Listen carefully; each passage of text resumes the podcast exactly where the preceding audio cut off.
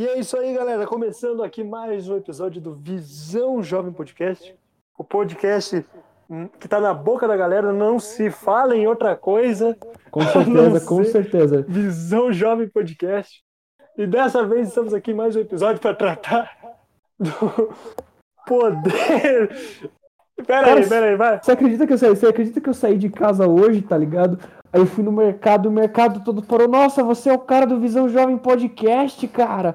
Caramba, que da hora, nossa. Você fala muita merda. Mentira, mentira, mentira. Ninguém, eu, não sou ninguém. reco- eu não sou reconhecido nem pela minha mãe quando eu chego em casa, cara. Tá difícil a minha carreira. Tá difícil, Nossa carreira- cara. Nossa carreira de podcaster não tá fácil. Não tá Mas fácil, hoje a não. gente vai hoje a gente vai falar de um tema muito legal, muito interessante. Temos a- tem um livro aqui comigo hoje porque eu vou precisar de apoio de livro, Hoje falar a sobre esse assunto. tá armado, cara. que é o poder e hierarquia. Nossa. Destruir, construir ou descentralizar o poder e a hierarquia. Desde quando na sociedade está sendo exercido esse algo tão destruidor que é os poderes e a hierarquia de famílias, de pessoas, Caramba. de Caramba, empresas. Christian, mas o que, que é o que, que é hierarquia, Christian? O que, que é esse negócio aí que você tá falando, cara? Hierarquia, Matheus, seria algo como tudo que desde o início da humanidade temos uma pirâmide. Não estou falando de trade aqui. Estou falando do contexto social. Decadência, decadência. Mas temos uma pirâmide. Ele fez a pergunta séria para mim. Vai lá, mano, vai lá, vai. eu soltei isso aqui, beleza. Gente, seria mais ou menos assim. Desde que o mundo é mundo, existe uma desigualdade. E por que existe essa desigualdade? Essa desigualdade existe pela existência, pela criação de uma hierarquia. Hierarquia pode ser, na sua visão, exatamente isso. As pessoas que possuem mais riquezas, possuem mais controle de determinado algo, ou exercem um determinado poder efetivo numa sociedade, e que aquilo gera mais riquezas para quem já tem um poder hierárquico maior e gera mais pobreza e desigualdade para as pessoas que não têm aquele, não detêm aquele poder hierárquico e ficam aí reféns daquilo. Expliquei bem, Matheus, ou falei merda? Isso não é dito só pela esquerda? Isso não é um pensamento só de esquerda, cara? Explicou bem, mas não é só de esquerda isso aí, não, cara. É, é, é mais, que, é mais que esquerda ou direita? Olha, Entendo? aí aí seria uma boa Fiquei no. Calma aí.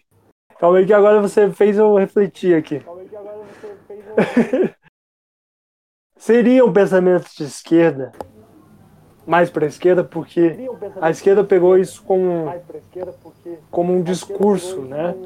Que eles defendem há anos. É aquele papel não só da, da, da, da esquerda, estou dizendo assim, partidos, partidários não. É algo do que já vem ali de Karl Marx, né? O poder do, do, do, do patrão Ah, do a- através do, do empregado, né? E Sim, sim. aí- mas o que podemos dizer, Matheus?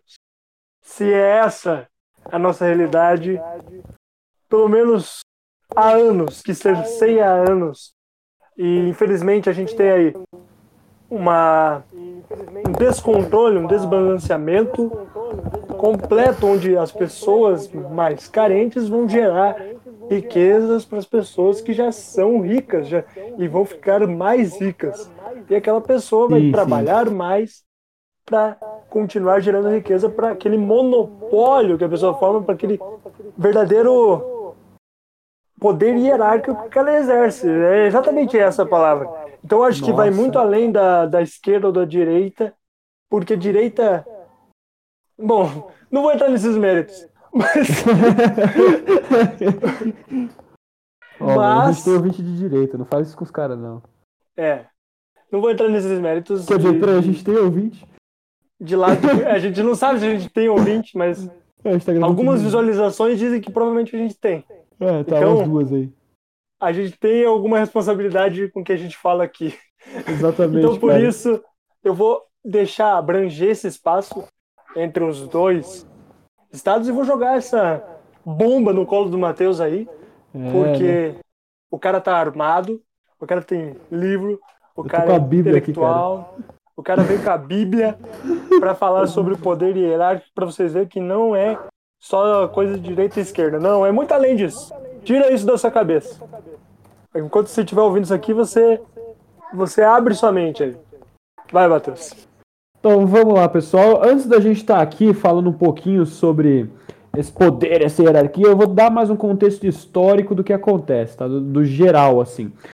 A hierarquia é algo que sempre existiu. É- Ela é algo que ela começa quando os seres humanos eles começam de fato a se organizar quanto espécie e algumas pessoas naturalmente se destacam, têm um, um posicionamento mais forte. Essas pessoas falam melhor, elas se destacam e as pessoas que estão em volta começam a seguir aquela pessoa.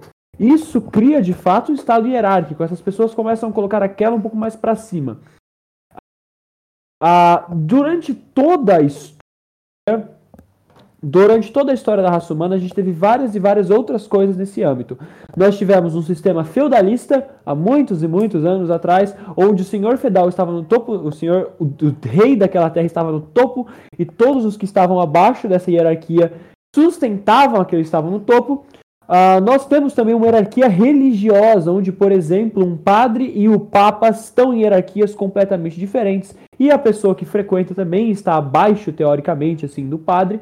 Ah, durante toda a raça, durante a Europa, na era medieval, aí, mais ou menos aí por volta de 829 até mais ou menos aí 1570, a gente teve uma Europa que era totalmente hierárquica. Nós tínhamos o rei, a nobreza, o clero, a burguesia e também nós tínhamos os camponeses bem abaixo da pirâmide.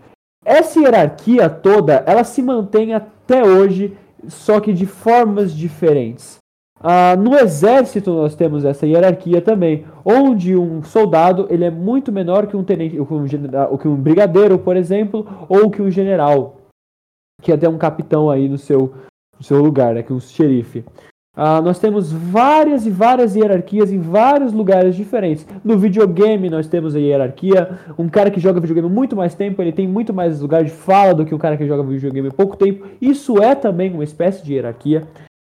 Ah, porém, a hierarquia mais forte na sociedade atualmente é a hierarquia social. Como é que é a hierarquia social? Eu explico para você. Hierarquia social nós temos o topo da sociedade, os ricos entre aspas que controlam o mundo, é, falando não, no esquer- não estou falando de esquerda de direita, não estou falando se é bom ou isso é ruim, estou falando que existe. Temos uma gama, uma parcela muito menor de pessoas que têm uma grana, que tem um potencial rico muito grande, e esse pessoal controla até quem sabe movimentos políticos e eleições de países a partir do momento que eles podem investir muita grana em candidatos. Temos também a classe política, que é a classe também que move uma grana absurda envolvendo aparelhados e, e burocracias do Estado. Temos burocracias também, temos hierarquias também dentro da própria música em todos os campos da sociedade atualmente. A hierarquia é algo que nós criamos e que em muitas vertentes políticas é algo que precisamos destruir. A gente vai falar um pouco mais sobre isso aí hoje. Vai lá, Christian. Passo a bomba para você. Eu acho que, Matheus, exatamente.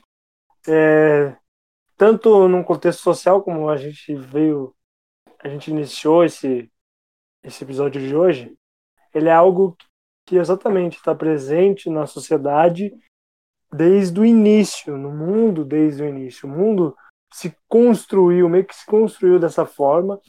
E por que, que a gente precisa desconstruir, destruir, como disse o Matheus, algo assim na política, né? Porque a gente tem que se libertar disso, do centrali centralização do poder, né? Eu acho que o ideal seria descentralizar para que as pessoas pudessem realmente ter uma voz efetiva em decisões políticas, em decisões de algo, de coisas que seriam melhores e benefícios para elas, que é o que não acontece. O que acontece atualmente? Por que, que a hierarquia, o poder hierárquico atrapalha hoje a gente hoje em dia, no contexto de hoje? Porque sempre quando você precisa de algo do governo, eu, por exemplo, posso dizer isso com propriedade porque já precisei, não só eu, mas pessoas da minha família precisaram da ajuda do governo, você pode ver. É uma burocracia tamanha que chega, chega a ser ridícula. São anos e anos para que você consiga ter os seus direitos garantidos, né? E por que que existe toda essa burocracia? Justamente para complicar as coisas, para que o governo não precise tirar o seu o dinheiro que é seu, devolva esse dinheiro para você. Quando o poder político tem o controle do dinheiro, tem o controle do dinheiro das pessoas que trabalham e enriquecem o governo através dos impostos, através, através de taxas de tudo que é tipo, tudo, tudo, tem, tudo tem que pagar, tudo que você usa, você paga para o governo. Enfim, isso acaba destruindo a gente aos poucos. Porque aí você paga para eles, você dá o seu dinheiro para eles, e quando você precisa daquele dinheiro, não, mas aí a tua renda é muito alta para você receber esse benefício, você não pode. Você não pode receber. Ou você para de trabalhar ou você tem o benefício. então, qual que é o, o problema aqui, Matheus? Qual que é o X da questão? Se não existisse toda essa força, esse poder hierárquico, dentro da política, dentro do governo em si, dentro das leis, de como é constituído, a nossa realidade brasileira, porque no Brasil você sabe que é tudo hardcore, né? É tudo jogado no máximo para que você. A gente zera a vida no mais difícil, cara. Para que você garanta sua, seu, o mínimo que é do seu direito. E você não tem. E por que, que precisa ser destruído isso? Porque aí fica muito injusto até, Matheus. Fica muito injusto. A gente se sente lesado realmente de trabalhar ali vários e vários, vários e vários anos, pessoas que trabalham anos e anos da vida dela e que não conseguem se aposentar. Quantas vezes a gente já viu essa realidade acontecer? E é justamente por isso, porque eles estão no controle, porque eles decidem o que fazer com o nosso dinheiro, o que fazer com o poder que eles têm. Eles usam desse poder. Só que a gente não tem. E a gente não tem essa voz para debater contra eles. Por conta da hierarquia. Tá muito revolucionário, hein, cara? Não, meu sangue revolucionário tá, tá. Nossa senhora! Tá no auge o cara aí. Enfim, o que, é, essa ideia que você passou, cara, ela é muito importante. Porque o que acontece? É, a gente tá no Brasil, cara. A gente tá no Brasil. O Brasil ele funciona exatamente dessa forma. É burocracia atrás de burocracia. Existem vários países da Europa, existem vários lugares no mundo, inclusive, que o Estado, entre aspas, funciona, que as pessoas pagam seus impostos, mas têm uma educação de qualidade, têm de fato uma saúde de qualidade. Quando precisam, o governo devolve, entendeu? Eles têm renda. Na Alemanha, os cidadãos eles têm renda caso não consigam trabalhar, não consigam gerar. O Estado subdizia o pão. Na Noruega é a mesma coisa. Se uma pessoa realmente não consegue, o Estado passa o pão para essa pessoa. Existe uma renda para essas pessoas, entende? No Brasil isso não funciona, por quê? Porque a gente tem um esquema estatal, um aparelhamento estatal gigantesco. A hierarquia estatal é muito grande. Eu, como cidadão brasileiro, não consigo cobrar diretamente o direito da o presidente da República, porque ele está muito acima do meu potencial. Ele está muito acima de mim. Ele está num grau hierárquico gigantesco. E a hierarquia, não só no contexto social, mas também no contexto pessoal, está, por exemplo, numa casa onde o machismo predomina onde o pai é de fato o topo e ele que dirige a casa. Isso também é uma hierarquia. Ah, o que acontece no nosso país, o que eu vejo que acontece no nosso país, e algo que o Christian também já falou bastante nesses episódios de podcast, é que o aparelhamento estatal brasileiro ele é tão inútil, ele é tão grande e, não, e é tão sem sentido que ele não serve para ajudar aquilo no que a gente precisa. Não é possível que pagando tudo que a gente paga de imposto, o, o, o, nosso país não consiga se desenvolver. Nós temos mais de 240 milhões de habitantes, ok? E empregados nós temos mais de 100 milhões de pessoas, 150 milhões. Eu acredito que até um número maior do que isso, estou jogando por baixo, que pagam seus impostos e pagam uma gama muito alta de imposto. E pagando tudo isso, a gente não consegue pagar um sistema de saúde de, eh, de qualidade, a gente não consegue pagar uma escola de qualidade, faltam professores, nós não conseguimos pagar também uma perdão, uma segurança de qualidade e nós não temos as obras concluídas. Isso não é só por causa também de, do aparelhamento estatal e dos políticos, é por causa do sistema hierárquico que se criou.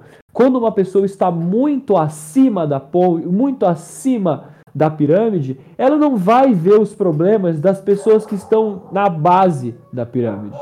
Dificilmente a gente vai ter um cara que está lá no topo que vai olhar lá para baixo. Ele pode até olhar, mas ele não vai conseguir, a visão dele não vai chegar, não vai entender todos os problemas que realmente acontecem. A hierarquia, nesse pensamento, levando e pensando dessa forma, ela é algo totalmente destrutível e horrível, porque ela vai dar o desentendimento da classe maior com a classe base, e a classe da base, como Marx escreveu, vai começar a se revoltar contra o topo da pirâmide, vão começar a haver várias manifestações e até, quem sabe, uma troca de sistema, sendo ele é, capitalista ou não, por parte da base, e não por parte do topo da pirâmide. É, porque até na... é importante falar, né, Matheus? É, esse ponto que você falou, na nossa realidade, em, em âmbito, em quesito de Brasil, realmente todo, todo o nosso sistema, da forma que ele funciona, entre aspas, mas da forma que ele foi criado, ele não foi criado para abraçar um país como o Brasil. Então, logo, a lei não funciona para todo mundo, porque não tem como controlar tanta gente. Eles não pensaram nisso. O país é muito grande. A gente não tem noção, nesses números que o Matheus falou, já dá para ter uma noção básica de quanto nós somos e de quanto nós necessitamos desse apoio da, do, vindo do governo.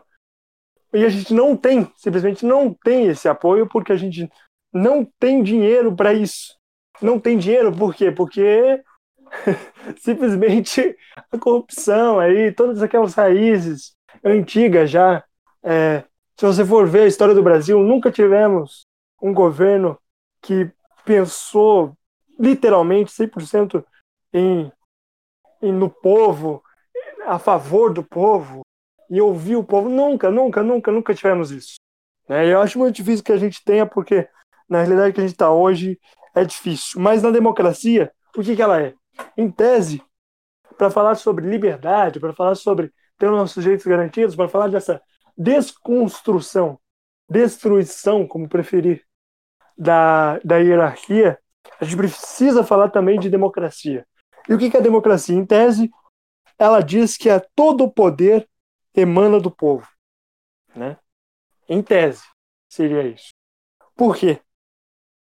Porque nós não temos voz para exercer um poder. Nós só obedecemos às regras mas nós não podemos questioná-las até hoje. A gente tem que trabalhar pelo governo, fazer nossas horas, viver até os 70 e poucos anos, torcer para chegar lá e para conseguir se aposentar. É isso. A nossa vida é essa, é para servir aqueles que já têm o poder e não podemos questionar. E daí, como que vai ter a opinião pública, né?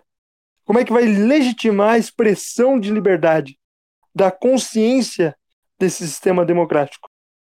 Logo, não é possível estabelecer aí com um governo mundial sem uma espécie de opinião pública, global, digamos assim, em, em reflexões mais utópicas. Como é que a gente vai fazer isso?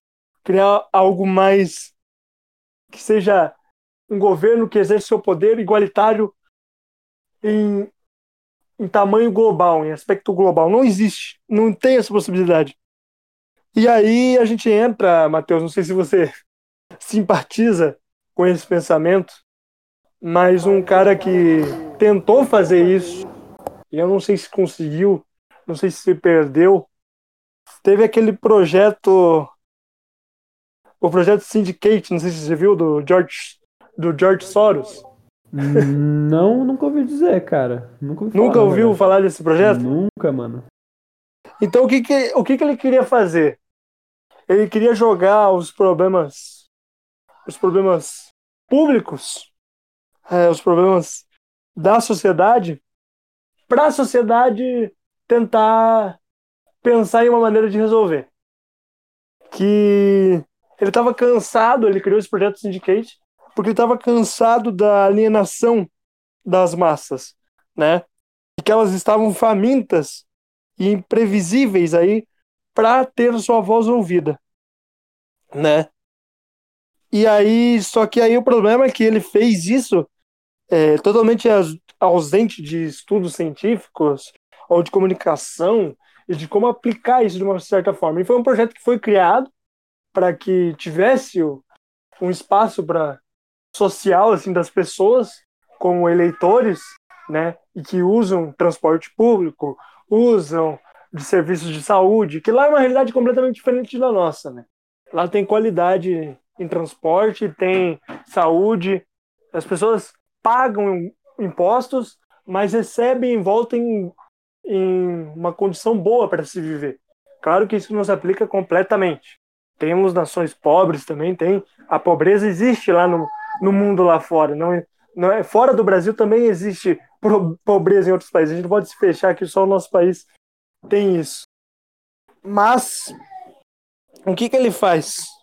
Né? O que que ele tentou fazer na verdade e não deu certo?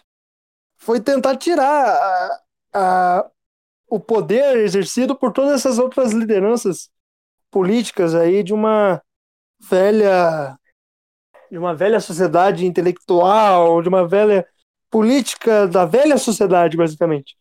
E jogar isso para outras outros campos para que eles também conseguissem, para que a população finalmente conseguisse interferir numa na na lei ou no ou em alguma putz, agora me fugiu a palavra. Ou em alguma alguma atividade da, em aspecto político, né? Rapaz, eu viajei legal agora, cara. Mas eu entendi perfeitamente o que você falou, cara. Entendi perfeitamente o que você falou. O problema, mano, é tipo, não é destruir a hierarquia, não é destruir a burocracia. É fazer isso de uma forma coerente é fazer isso de uma forma estudada, fazer isso de uma forma embasada. Hoje em dia, nós temos teóricos suficientes para tomar essa decisão. Nós temos já estudos o suficiente que dizem que isso seria o melhor a se fazer no contexto que estamos atualmente. Ah, uma coisa que eu não entendo é. Eu não consigo entender, na verdade, são pessoas que estão literalmente no grau mais baixo da pirâmide, às vezes até em situação de rua, mas que defendem essa pirâmide a todo custo, tá ligado? defendem a hierarquia a todo custo. A hierarquia em si, pessoal, vamos lembrar, ela difere as pessoas das outras. Eu estou maior que você porque eu tenho isto. Você é maior que eu porque você tem isso. A hierarquia não é necessariamente algo que une as pessoas. Pelo contrário, elas as separa, coloca elas em graus totalmente diferentes. Ah, destruir a hierarquia, descentralizar a hierarquia ou preservar a hierarquia é de fato uma escolha muito complicada, porque na sociedade nós nunca experimentamos nada sem hierarquia que não seja a Clara Comuna de Paris. Uh, mas nós não sabemos até hoje, não temos nenhum experimento formado de que um mundo sem hierarquia, onde as pessoas não se unem totalmente por causa disso, acabe funcionando, né? Claro que isso a gente tem que lembrar que nunca foi aplicado também em outro contexto que não seja a Comuna de Paris. E qual que é o problema, Matheus? Eu citei aqui o projeto Syndicate, né? Mas é justamente porque ele também, ele veio, a ideia em si é legal, sabe? Exatamente. O, o, a, o, o propósito. Mas aí ele se perde também nesse meio. Por quê? Porque ele joga exatamente isso.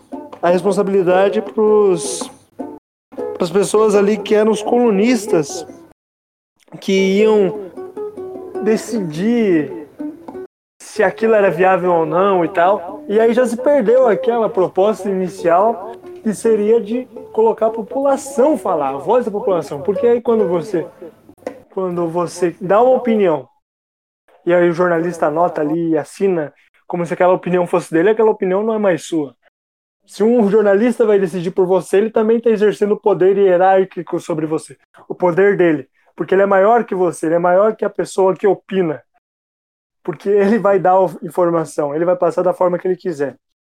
E aí que está o maior erro desse projeto Syndicate. Ele jogou a responsabilidade para outras pessoas decidirem o que devia ser de decisão das pessoas, os anseios das pessoas, a opinião da população foi jogada de novo para a elite. E tá errado. Se você quer ouvir a população, quer que a população mude alguma coisa, você tem que deixar aquilo nas mãos da população. Exatamente. E não da elite novamente. E tinha um cara muito legal chamado Walter Lippmann, que em 1922 ele disse o seguinte: as opiniões devem ser organizadas para a imprensa e não pela imprensa. E é justamente isso. Entendi. O que está acontecendo em volta é o que deve ser usado para que alguém dê uma opinião, para que alguém que tem força para dar uma opinião, como um jornalista, um colunista, que seja, daí sim ele tem que dar opinião. Só que aí tem um grande problema, Matheus. Hoje em dia, o que, que a gente vê? Usando o, problema de hoje em dia. O que, que é o grande problema do jornalismo em si? Já que a gente entrou nesse, nesse mérito. É extremamente É que o jornalismo- também. O jornalismo ele parou de dar informação. Ele não se importa mais em dar informação do que está acontecendo em volta. Ele dá a opinião dele. O jornalista se coloca na posição de opinar. E aí, desde que o jornalismo começou a dar opinião e parou de dar informação, tudo se perdeu. E o projeto Syndicate é um exemplo disso. Entendi, cara. É, essas coisas, é, é, pelo que você. Deu pra entender o que você falou completamente. Ah, essa forma. É isso que deu errado. Os caras mandaram pros comu- colunistas da época, pros jornalistas decidirem. É uma parada muito, muito de mau caratismo, porque eu paro pra pensar. Eu moro no bairro aqui. Eu moro no bairro. Eu sei os problemas que esse bairro tem. Mas o jornalista que não mora nesse bairro, que mora até quem sabe no centro da cidade, no centro de São Bernardo do Campo, ou mora até quem sabe em São Paulo, ele pode até ver os problemas. Ele pode até ver, ele pode ter noção desses problemas, mas ele não vai ter a vivência daqueles problemas e não vai saber de fato do que aquilo influencia completamente, tá ligado? Jogar a decisão das coisas para a mídia é uma forma de hierarquia muito gigantesca. O que deveria ter sido feito, no caso, teria sido convocado referendo, né, para a população de fato decidir. Ah, isso teria, teria feito com que as hierarquias midiáticas da época não tivessem tomado conta das decisões também, né? Exatamente, eu acho que, de novo, né, Matheus, como eu disse, nunca aconteceu de alguém que tem um poder hierárquico, de alguém que exerce alguma função social, política, que pense no povo, no povo que vivencia os problemas, que, que passa por aquilo todos os dias, não se colocam no lugar. E, como eu disse, existem propostas boas, como essas do livro que, que eu li, que inclusive vou indicar para vocês aqui, o nome é Intro- In- Introdução à Nova Ordem Mundial. Leiam aí esse livro, procurem saber informação, é dele que eu tirei bastante coisas que eu falei sobre esse podcast.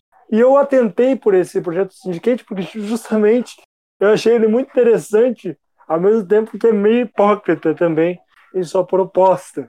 Mas aí vai de cada um, né? Eu acho que cada um faz a sua análise, faz a sua reflexão, lê ali.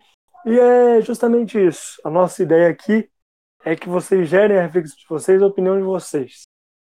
Sobre esse assunto, o que eu posso fazer para finalizar ele aqui por mais esse episódio seria o seguinte: você aí ouvinte, eu vou perguntar para você. Você que vivencia todos os problemas aí da sua região, do seu bairro, da sua cidade, e vê de novo que você está trabalhando certinho, honestamente, pagando suas contas, pagando seus impostos, e não está tendo o mínimo de apoio de, de apoio da, do governo quando você precisa, apoio dos, dos meios que você paga para ter, que é a saúde, a educação, você não está tendo isso e você se sente confortável da forma que o sistema está. Eu estou sendo mais revolucionário que nunca agora na minha fala aqui. Mas enfim, você está confortável, justamente é isso. Como pessoa, como ser humano que paga ali o dinheiro para ter aquilo e você não está tendo direito, você não tem direito a isso que você, você não tem assistência daquilo que você paga. Você está contente da forma que a sociedade está indo? Por esse caminho que a sociedade vai há anos e anos, não é de agora, não estou falando do governo de agora, não estou falando do seu do seu governador, não estou falando do seu prefeito, não estou falando disso. Mas estou falando a forma que a que a sociedade foi construída é justa para todos. Realmente a democracia ela emana do povo, a opinião emana do povo realmente. Isso acontece atualmente, isso é exercido na nossa sociedade. A gente tem voz para mudar alguma coisa. É essa a reflexão que eu deixo para vocês nesse episódio. Matheus, finaliza aí. Pessoal, é com mais esse tema incrivelmente complicado, porém tão tanto simples e também com a indicação de livro de conspiracionista. Tô brincando, Christian, tô brincando. é que o título, né, mano? O Você nome do ver... livro é Nova Ordem Mundial. Eu penso, nossa, é do Olavo de Carvalho esta merda. Mas não é, não. Não, não, é. Relaxa, não é, a fonte é, é boa, a fonte é boa. Não, não, deixa aí. Nova Ordem Mundial. O, o, título não tem nada a ver com o conteúdo. É só pra assustar, é só pra vender. É só pra Beleza. vender. É clickbait, é clickbait. Quer dizer, é leitor bait. Sei lá como é que eles falam desse tema.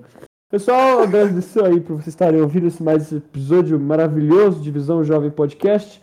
O podcast mais famoso do mundo atualmente. Nós já passamos. Não se fala em outra coisa, não se fala em outra Já passamos o Nerdcast faz vários anos, inclusive. Nós dominamos completamente todas as formas digitais. E eu vou mandar um doc para vocês, ó. Trabalhamos aos sábados. Trabalhamos aos sábados. Né?